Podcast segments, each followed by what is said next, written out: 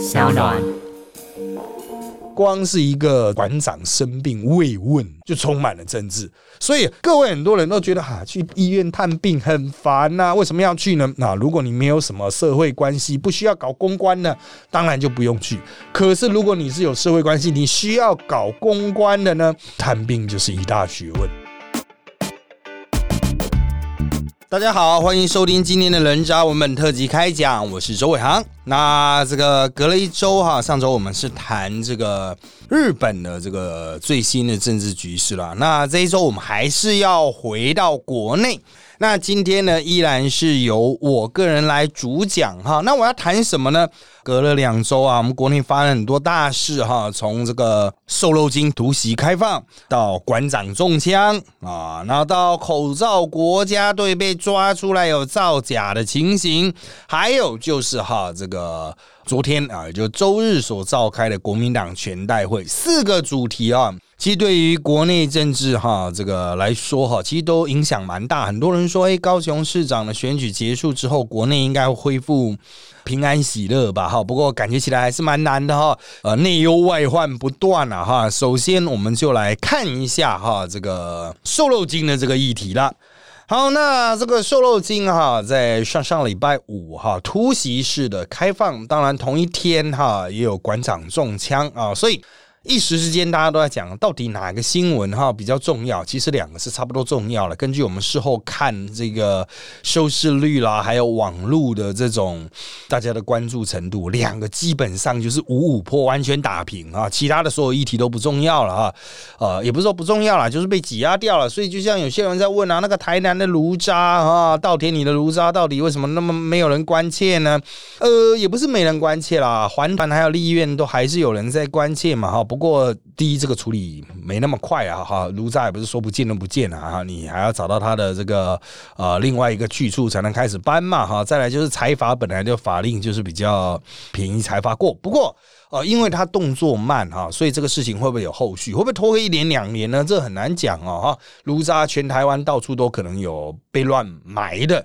高雄不是最近有传出一起嘛哈？我在其他的节目里面有提到，我以前在高雄当兵的时候啊哈，我们的演习场都是铺炉渣的嘛哈，然后旁边就是养鸭子的哈。我那时候在一边演习，我在那个壕沟里面，我都看着那些鸭子，我都想说。这鸭子吃了不会出事吗？因为下雨天那个炉渣水就自动流入了湖泊，那鸭子就是在湖泊里面游来游去嘛哈。我越看那是满头问号啊哈，这个呃后来我又听到说什么炉渣油这个什么无毒的，哪有什么东西是无毒的、吃多了都会生病啊。啊，那个认为炉渣是无毒的，你拿来泡茶算了嘛哈。如果是麦饭时泡了不会有事啊，你炉渣泡来给我喝看看，啊不不是给我喝看看，你喝给我看看。所以炉渣这个议题哈，当然我们没有大谈特谈的哈。不过之后有机会哦，我们看看适时适地的把它抓出来处理。我们回来瘦肉精了哈，瘦肉精这是饱受争议的一点就是这个莱克多巴胺猪的还有牛的开放哈，美牛还有牵涉到黄牛病啊，当然。最近美国的状况是变好了哈，所以你说三十个月以上的哈，这个狂牛病哈也没有相关的这个影响了哈，像莱克多巴胺的这个哈也其实也都可以引进，但是我还是要提醒一点了哈，重点还是在决策过程。这一次的这个开放瘦肉精，它不是由下而上，不是说科学家做了一个研究说感觉起来没什么危险哦，好，那一路呈公文呈上去，然后农委会说好，那我们再呈到呃院长，院长再呈给总统啊，因为是。国防外交嘛，那我们再来开放，不是诶，这次是最高层哈，他们可能跟美方有了一些议定了哈。跟阿斗仔瞧好了啦，讲白一点就这样哈，跟美国人瞧好，瞧好之后呢，就总统就命令院长哈，院长就买单啦，院长都叫卫福部安农委会来来来来来，我们研究怎么开放哈，怎么去摆平百姓。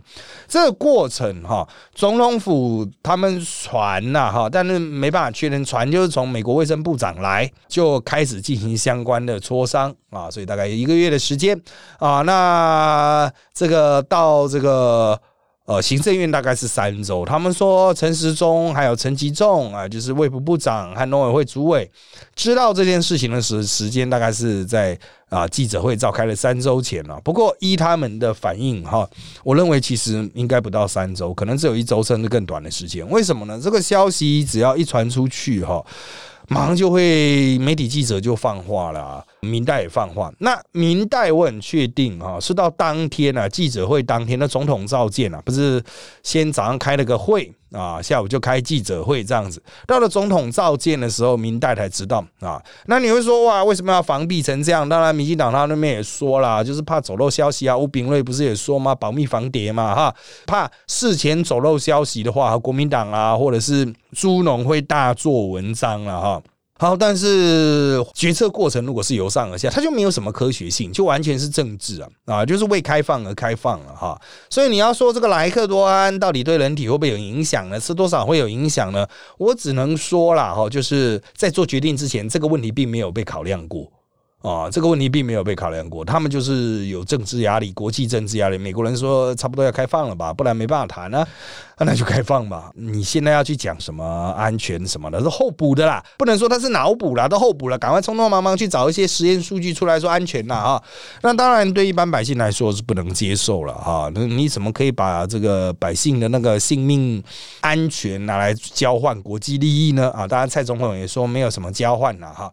就我所知也没有。什么样交换？这个等一下我们会去提了哈。它就是一个进程中的一部分哈。美国人就是觉得你不开放，他很不爽啊。那当然你要说莱克多巴胺到底有没有毒？美国人吃了都没事啊？怎么样？这个东西有没有毒哈？真的科学问题科学解决嘛？你要吃到会中毒，当然就做实验做看看了哈。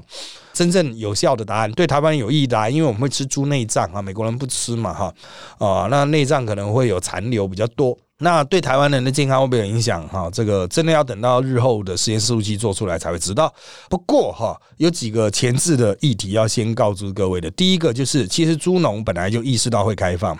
那如果有订阅我的另外一个订阅媒体《早报》的人哈，应该也都看到了，在上半年我们就不断讲哈，要去攻美猪美牛。因为碰到肺炎，所以就没没办法啊！大家先把美猪美牛往后抛，先处理肺炎。但现在肺炎处理的差不多了，肺炎只剩第三波的预算吧，我记得。然后这一次的会期一开始，马上就会去冲这个第三波，也是因为考虑卡在这个第三波的这个肺炎的追加预算哈，那就使得民进党就决定绕过立院，直接由行政院以行政命令的方式开放。当然，民进党会说，民国民党以前就修法啦。哦，不用去动到食品卫生管理法就可以开放莱克多巴胺呢。但是哦，我要强调，从这个概念可以延伸到猪农为什么现在的反弹没有那么强烈？因为猪农一开始也以为要修法。回到我们刚刚的三分钟前讲的哈，就是我们本来设定这是立院的攻防啊，就是美猪美牛是立院的攻防，猪农也是这样设定了哈。可是民进党就突然绕过走行政院，哇，那怎么办呢？你国民党在立院还是可以发动攻防，比如说要求呃院长来专案报告。针对美猪美牛专案报告，这个就比较弱，但他还是可以抗争嘛，现场做个秀啊，安抚民情嘛，哈。可是第一哈，民进党还是绝对多数了哈，在立院拥有压制的优势，国民党要闹哈，闹不太起来。再是国民党的确是蛮废的哈，在很多战略战术上打的不漂亮，上个会期就打的不漂亮，这个会期也不能勉强。那在国民党没有用的状况下，地方的猪农就很难有发挥嘛。那当然还是可以发动一些啊，比如挑一个日子来进行抗争啊，带小猪来台北街头逛一。逛啊等等的，表达自己的北宋啊哈，但是呢，第一哈，如果国民党这些政治人物跟不上哈，他们的气势会比较弱。第二是这个秀做完之后，大概也争取不到什么，除非是民进党就很明显的说，好啊，我这有一百亿啊，大家就来谈嘛，我这一百亿发给大家哈，大家就不要抗争啊，会不会有些猪农被打动呢？啊，我们不能说被买通啊，会不会有猪农被打动呢？一定有，所以。到现在为止啊，大多数的猪农都还是按兵不动。当然不是说什么啊，已经可以出口啦，或者是我们的猪的品质比较高、比较有竞争力啊，那个都是骗小孩的哈，骗无知少年的。猪农他本身也会有利益矛盾嘛啊，这是第一个啊。有些人做高阶，有些人做低阶，这是第二个。这一次美猪进来，一定会冲击到低阶嘛啊。那你会说啊，美猪其实没什么竞争力啊，竞争力是川普搞不好一补贴下去，竞争力就出来了啊。这个谈事情不是这样谈的。你不要骗小孩啊！所有什么出口的啊，我们这个猪肉出口，我们的猪肉这么贵，能够出口一定是高阶，会被打击的是低阶。请问这两者是有互补替代性吗？所以啊，很多问题真的不能这么直截了当的看。我认为这一仗哈，还是会一路拖拖拖拖拖到明年一月一号正式开放，都可能随时会产生新的爆点啊！但是目前之所以没有大规模抗争，跟国民党和猪农的策略错误有关。那再来是美国为什么会突然要这个东？东西呢？美国到底是有多急啊？当然，美方是说这个是贸易自由化啦，很多帮美国人出来扫地洗地的也说哦，这是因为美国就是啊，这个商贸部门就是要求啊，你不可以用政治因素去阻挠啊。好，那为什么是要急？急在现在这个时间用行政命令开放呢？它不能早一点，不能晚一点吗？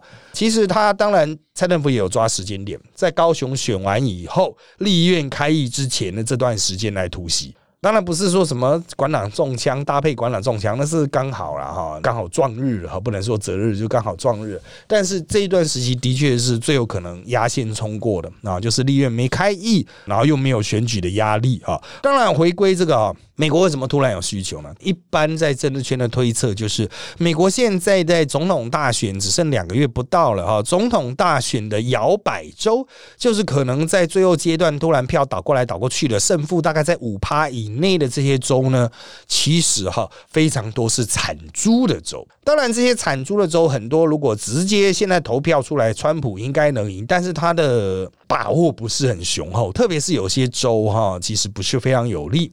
我来说。明一下哈，产猪最大的是爱荷华州，现在川普约略领先，但是不是大规模领先，那是农业州，川普却只是约略领先。他会不会想要去打一剂强心针呢？那再来就是爱荷华州附近的那几个州了。当然，伊利诺哈，就我所知是很蓝的哈，伊利诺就是会投给民主党的。但是除了伊利诺以外，其他是比较红一点的小粉红这一种，有点红的哈。其实现在都还是灰色。啊，就一般讲 toss up 啊，就是那种激战中啊，哈，川普为了要让这个议题丢下去嘛，一定会东抓一个议题丢下去，西抓一个议题丢下去嘛。所以台湾一开放美猪美欧，蓬佩奥啦，副总统啊，Pence 啊，他们全部都立刻做出了推特的回应嘛。为什么？就是一个利多嘛，选举利多的丢下去嘛，地方方就爽一下嘛，哈。你会说真的有用吗？台湾也吃不了多少猪啊，美国人哪管你这么多？对不对？我们政府也会骗你说什么拔蜡卖到美国去，拔蜡卖到哪里去？美国人是能吃几颗拔蜡？拜托啊！可是这种新闻一出来，那个泛绿车衣网军不就立刻的狂贴一阵，说什么拔蜡卖出去了吗？哎，这个就是选举嘛哈！所以爱荷华等附近几个哈所谓玉米带的畜牧州啊，可能会受到影响。再来是其他的养猪大州，像是佛罗里达还有北卡，很不幸的也都是激战中。也都是摇摆州，所以你就知道农业政策在最后阶段有多重要。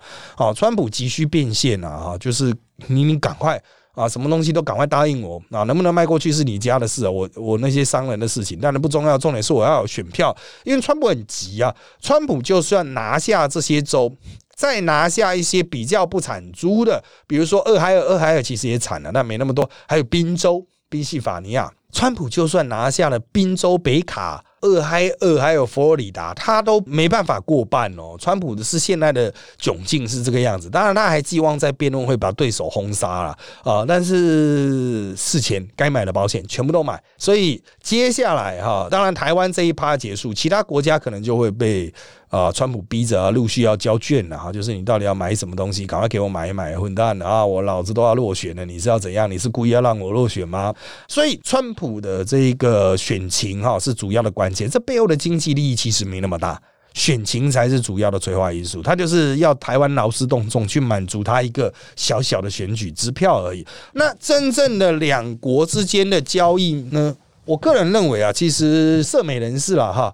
啊，还有美国涉台人士，他们的看法都很一致。其实主要还是军售啊，我们一直买军售，买非常多啊。但是各位，你有看出端倪吗？啊，如果没有在追踪我的专栏或者是追踪我的招报的人哈，你可能没有发现，其实，在蔡英文上任的这四年，也就是川普的这四年，两个差不多重叠了哈。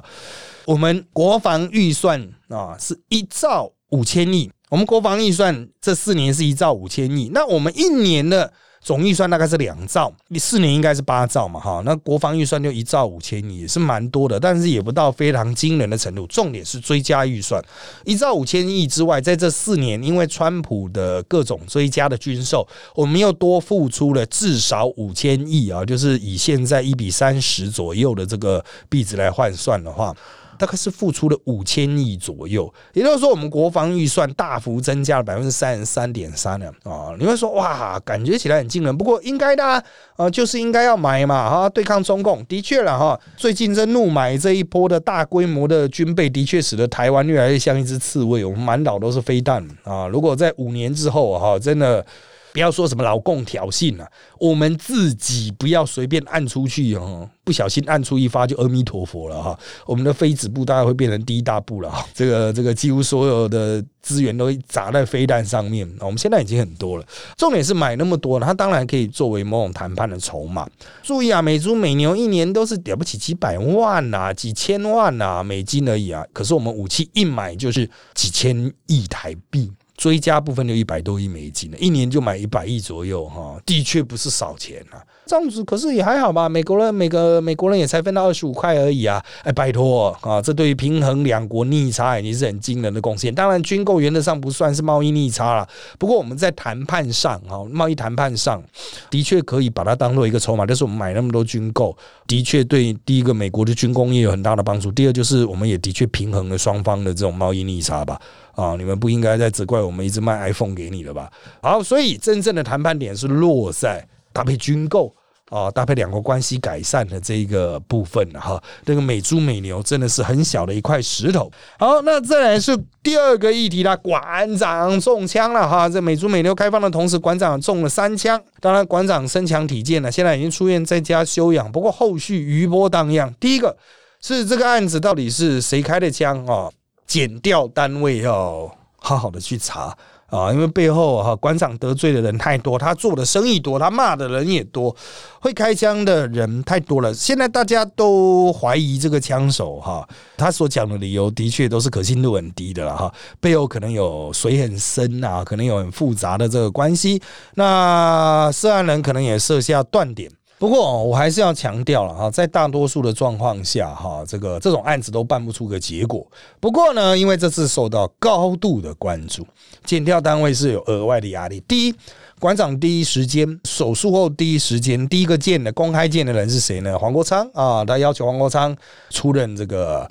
啊，他的律师了，那他黄国昌的角色哈，就比较偏向是辅助啊，因为这个侦查主体是检察官嘛。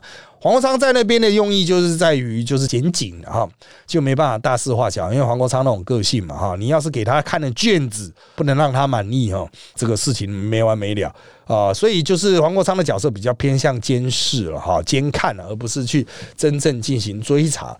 第二个就是在见完黄国昌之后呢，他见侯友谊。侯友谊是新北市的大家长，他对于这个凶杀案责无旁贷啊，开枪案、杀人未遂案啊，责无旁贷了哈，这是他的管区嘛。重点是侯友谊的警戒关系很好。所以侯友谊来看馆长之后呢，啊，这意识消息也就释出了，就是侯友谊在看了啊，这个刑警的老大在看了，你们这些刑警要注意点。再来呢，啊，见了三 Q 陈柏伟和王帝云这两个是经常跟馆长一起混的咖了哈，好朋友、好兄弟了哈，分别代表独派啊，还有民进党，当然啊，也是这个有含义出来嘛，就是执政当局啦，独派这边就先安抚了，是不是统派开枪了？不知道。当然，陈柏伟就是不是。他谈到言论自由嘛，也就指向了这一个区块。好，那接下来呢，柯文哲来了。看完陈柏伟他们之后，很快一两个小时后，柯文哲来了。柯文哲就是哎，另外一派民众党这一派嘛，哈，兄弟都来了，台北市长来了哈。那再下来呢，总统的。礼物到了，总统跟馆长没有直播过，但是就是有巧遇了哈，这是可能总统府也考虑到总统的层级，可能跟馆长形象会有一些落差，所以他们一直没有把两个搭起来，都是比较间接的方式，所以总统府都派林鹤鸣啊哈送了个总统的慰问去啊，赖副总统也去了，凸显总统跟赖副总统也不一样哦啊，那赖副总统去了之后呢，啊，的高嘉瑜去唱个歌啦啊啊，还有林淑芬也去了哈，这个都是跟馆长比较。有私人情也比较有趣的哈，就是高嘉瑜了哈。那林淑芬呢是馆长的住的地方，户籍所在的立委了哈。林淑芬也是民进党边边的孤鸟嘛哈。林淑芬也来看了啊，也就是说哈，有民进党的主流的海派的王定宇，也有民进党比较外围的林淑芬，所以民进党都有来了看了哈。国民党有了前面的侯友谊嘛。啊，所以馆长的选择见什么人哈？一方面有远近亲疏之别，另外一种层面也是一个政治格局的安排。到底要让谁不光，不让谁不光，怎么去安排一个先后顺序？当然牵扯到政治人物可能有空的时间了。啊，但是馆长把这些资讯释出啊，这个背后是有道理的啊，真的不要把它想的太简单啊，所以馆长也在对外放话。你看，总统也在看呐，副总统也在看呐。院长虽然没有来，但是有很多政治人物、民意代表啊，还有有一些地方首长啊，都来 take care 了嘛，哈。你可以注意在那些文章底下，许多的民进党的执政首长，或者是意图选执政首长的。啊，比如黄伟哲有留言，当然被人家洗脸那个卢渣米的事情了啊。再来是意图选台中市长的蔡其昌，他现在是立法院的副院长，但他准备接下来选台中市长。那台中市啊，当然这是大家很多人认为案发的缘由，可能要指向台中市的这个地方上的角力了哈。所以蔡其昌出来讲话重不重要？重要啊啊！但是蔡其昌没有看他，就是留个言啊，跟馆长这个是彼此有一些互动了哈。所以这里面的眉眉角角远超乎你想象的多。更重要的是，在我们录音之前哈，馆长又突然补了一则，谁呢？陈其迈就是感谢陈其迈的。虽然没有影像，他说陈其迈在术后第一时间打给他哦，第一个打给他的是陈其迈哦啊，慰问他，然后他跟陈其迈道歉，说我二零一八把你骂成这样啊，你还愿意关心我，谢谢哈。馆长态度是很客气的，但是其实又把陈其迈的这个政治高度又拉出来了嘛？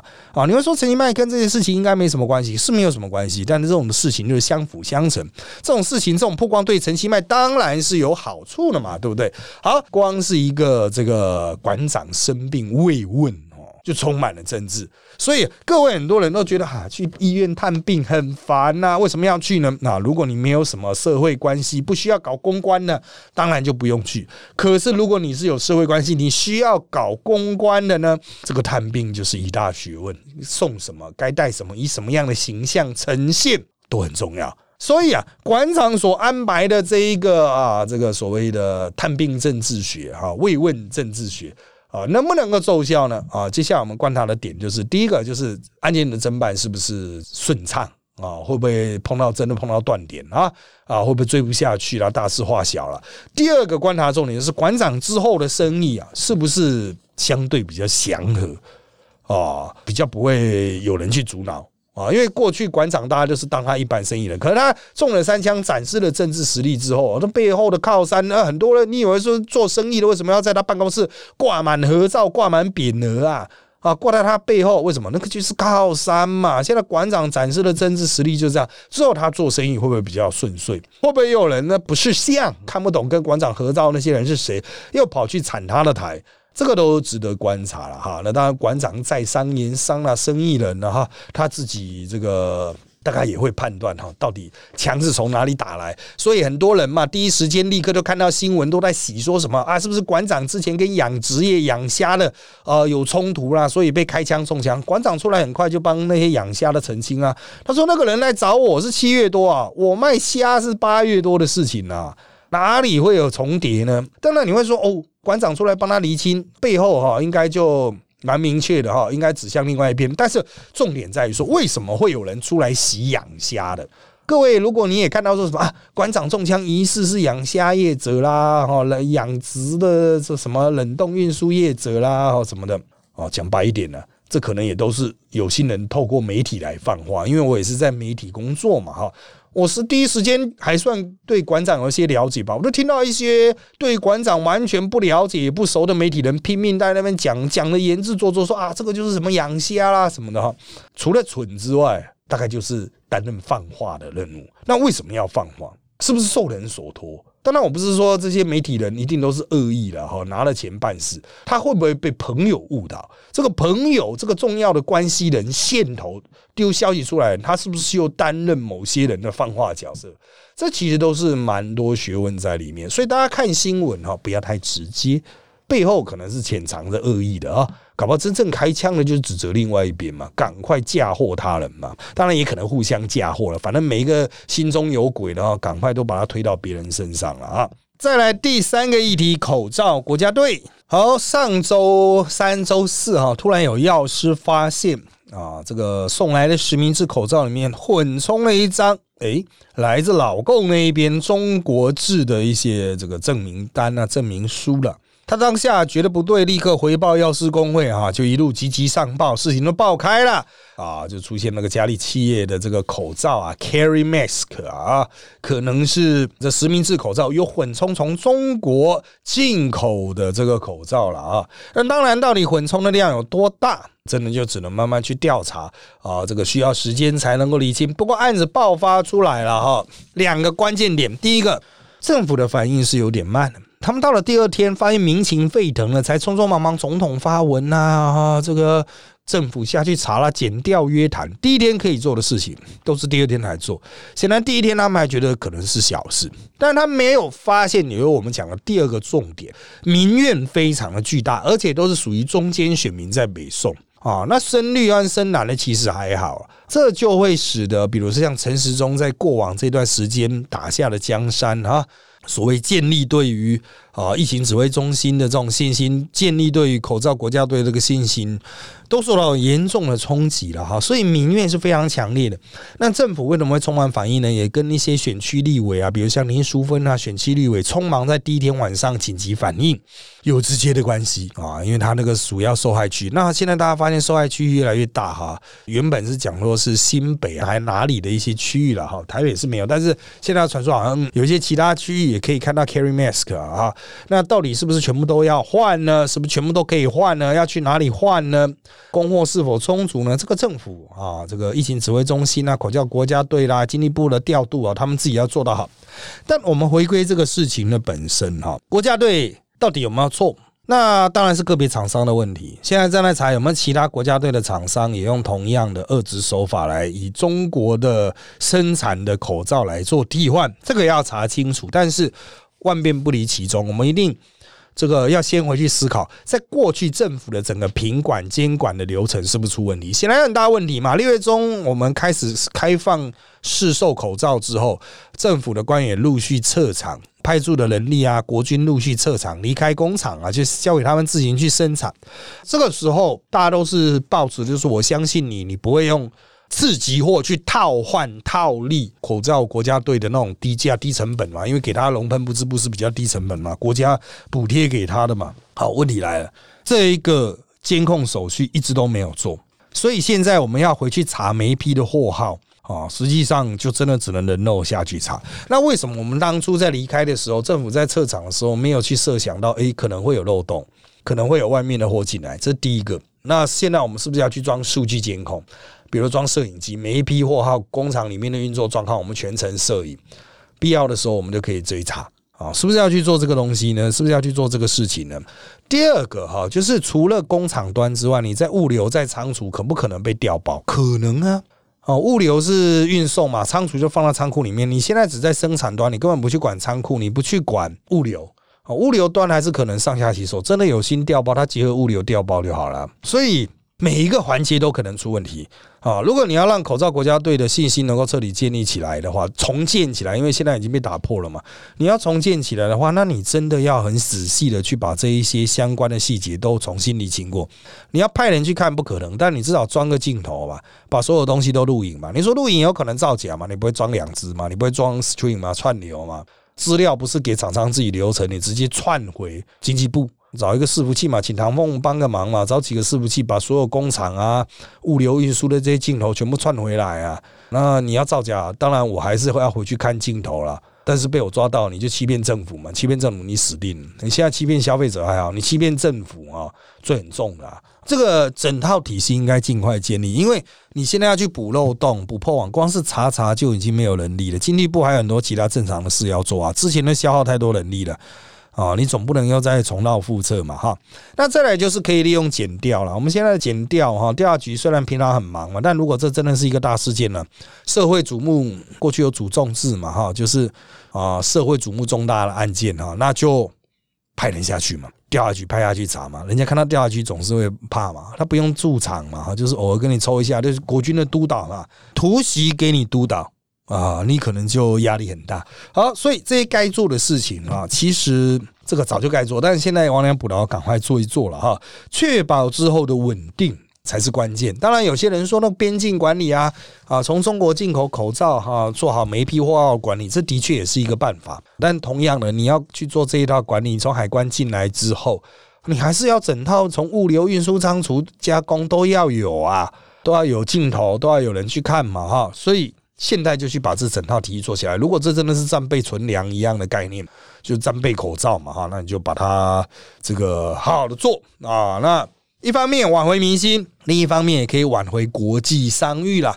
因为人家买台湾口罩，就希望买台湾制的嘛。你买一个台湾转贴一个标，又在出口的这一种口罩，然后也可以堵拦，好不好？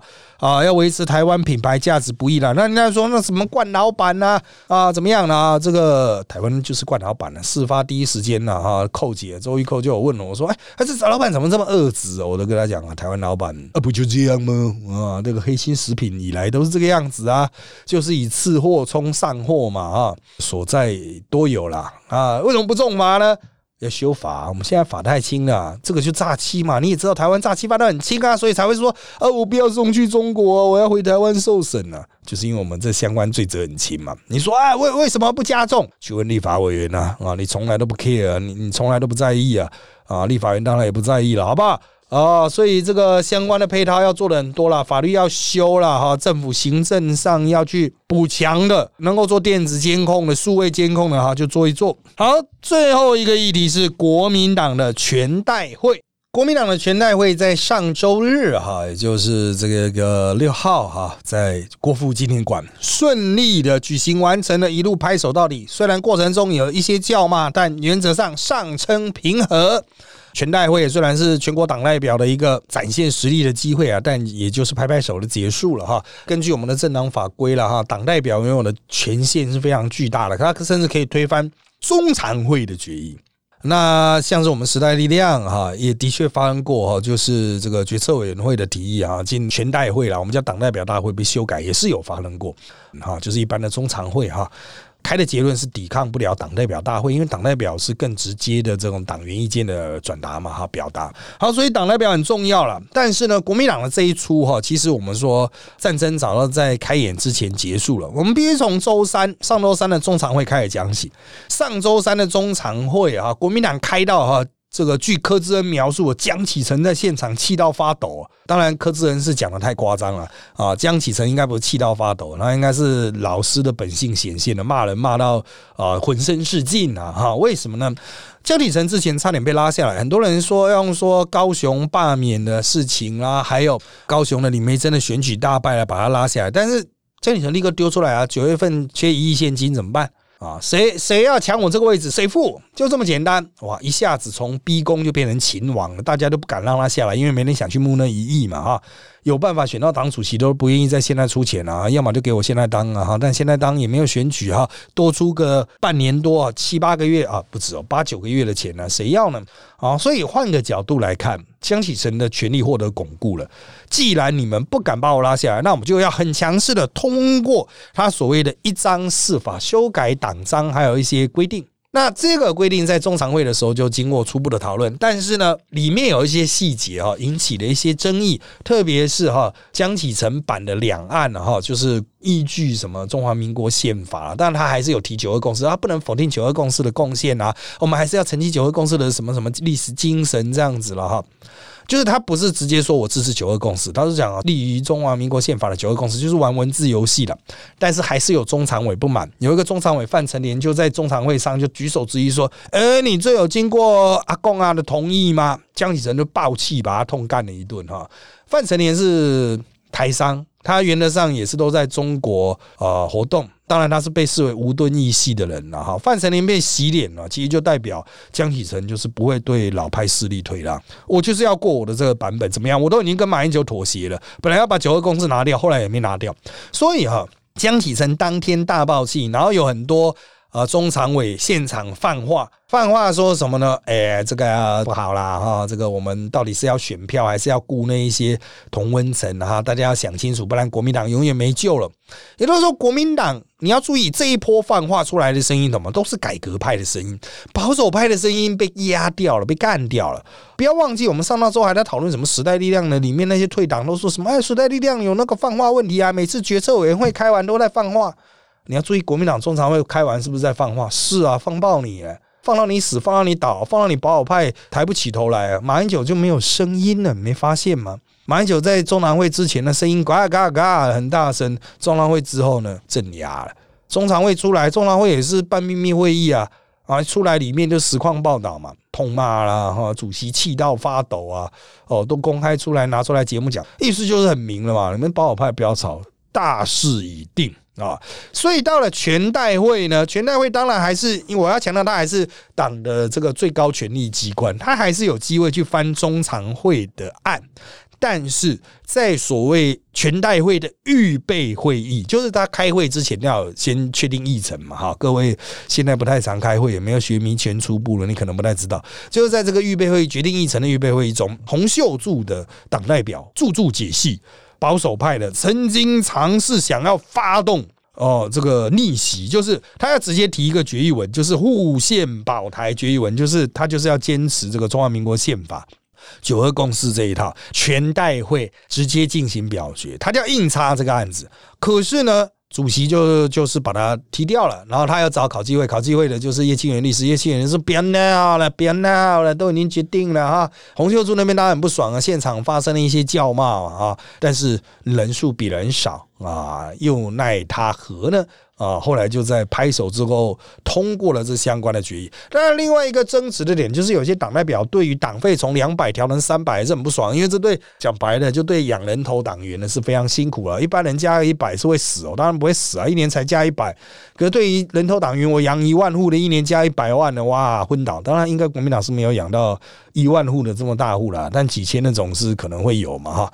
然后这就引起了一波争议了。哎，有改革派的跳起来骂，他说还应该加到五百，加到一千都可以啊。党就已经没钱了，为什么不多交一点呢？三十几万呢，现在还活着的应该有二三十万党员吧？啊，每个人多交一百，党至少就多了一年多了三千多万了哈，一个月也多个三百万嘛，不好吗？很好啊，为什么不多交呢？多交一点嘛，让党活下去啊！啊，其实就是养人头的在反对嘛。那当然，两百条三百已经是协商后的结果，也是在全代会之前都瞧好了。所以现场叫骂了一阵啊，甚至还骂到黄复兴去了啊，就是说黄复兴应该打散啊什么，黄复兴就没送啊，因为黄复兴占国民党三成哈，这个实力非常坚强啊哈，那个。如何解决黄复兴？那是国民党的业障啊，让他们自己去伤脑筋。不过至少一些初步的改革是做了，党费加一百，你会说加一百也好，但实际上加五十趴，对养人头的难度是大幅提升。接下来国民党的这种啊组织票的动员的力量会减弱，包括你的个人的知名度，或者是包括你个人的这种一般民意支持度哈。都会蛮重要的啊！你如果没有知名度，你要取得足够的党员票，应该是相对比较困难啊。在没有组织票的政党哈，这就非常明显了。选到的永远都是有知名度的人嘛哈。好，那这个国民党它的改革是这个样子了哈，就很多人批评就是说只有半吊子，可是对江启臣来讲，已经是他战力展现的一个很重要的结果了那。很多人本来以为他这些东西全部会被。这个马英九他们吴伯雄这些哈连战这些老派的党调，但是看这个结果，感觉起来江启臣有结合到连胜文哦，结合到国民党的，特别是马系出来的青壮派，特别是最近他跟罗志强走得很近啊哈，那甚至被人家批评是哎会不会影响到蒋万安啊？那当然罗志强啊，这个虽然上过我们节目哈，小强要过台北市长初选也是假编啦，因为知名度的问题嘛，他就是比较低一点，他再怎么努力就是知名度还是低。而且长相也没有像那个万安这样子啊，年轻有劲啊，所以实际上是吃亏很多了哈。不过啊，他们这些年轻青壮派的跟选择跟江里人站在一起，其实也代表接下来国民党的内战部分啊，应该已经不会是在党中央的这个部分了，他会转移去哪里呢？立院。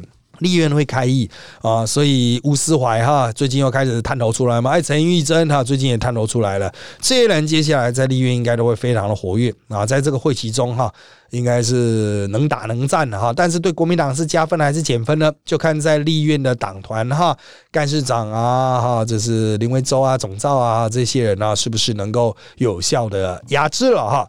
那当然，各位可能比较关心的另外一个辅助议题就是。蒋万安会不会选台北市长？哈，其实，在两周之前的《早报》的内报，其实我就已经有提过了哈。当时国民党人就已经很确定他要选了，那现在这个消息才慢慢铺出来哈。所以你也知道嘛，国民党消息慢慢流出来，大概是一两个礼拜的事情啊。那我们原则上认为，蒋万安应该就一选到底，而且他可以在初选碾过所有国民党的人，包括罗志强啊、丁守中等人哈。有些人说，啊，可是他什么正中性不足啊？哈，他不是真的蒋家，是张家，你们这些。家伙批评他的家伙都不是真的国民党人，你不知道国民党人是怎么想的。啊，所以我讲白点，蒋万安这个绝对是贵公子啊，一路碾过。那大选呢，民进党现在推不出人，是民进党最大的业障啊。那民众党大概是推黄珊珊呐，哈，但黄珊珊呢被柯文哲拖累，柯文哲的所有的付出都会加到黄黄珊珊身上，柯文哲的所有的正面的东西也不见得能够被黄珊珊抢走，所以这是黄珊珊的课题啊。那民进党现在我刚才提到推不出人嘛，陈忠的声势在那掉，而且陈忠并不想选啊。之前提到的。其他的像陈文化部部长啦，哈，呃，新竹市长啦，基隆市长啊，他们都有各自的问题哈。市长要转换过来选区就绕跑嘛。提前闹跑啊！你就韩国瑜二代铁律面骂爆啊！那立委要转换跑道呢，实力不够诠释的格局怎么办啊？这个交给民进党自己去伤脑筋啦。因为这个选举还有蛮久的时间呢，超过两年多了啊，变化是很大的。你在这一年内不都看到了陈忠暴起又快速的往下降吗？啊，所以啊，政治这种事情啊，这个瞬息万变啊。如果想要一争雄长的人，还是留一口气吧。啊，好好的多撑一段时日，好好经营地方了啊！好，那我们今天的节目就到这边，谢谢大家收听《人渣我们特辑开讲》那现在我们在各大 Podcast 收听平台，如上 A P P Apple Podcast 还是 Spotify 都可以听到我们的节目。欢迎订阅、留言给我们五颗星，那我们就下次再见喽，拜拜。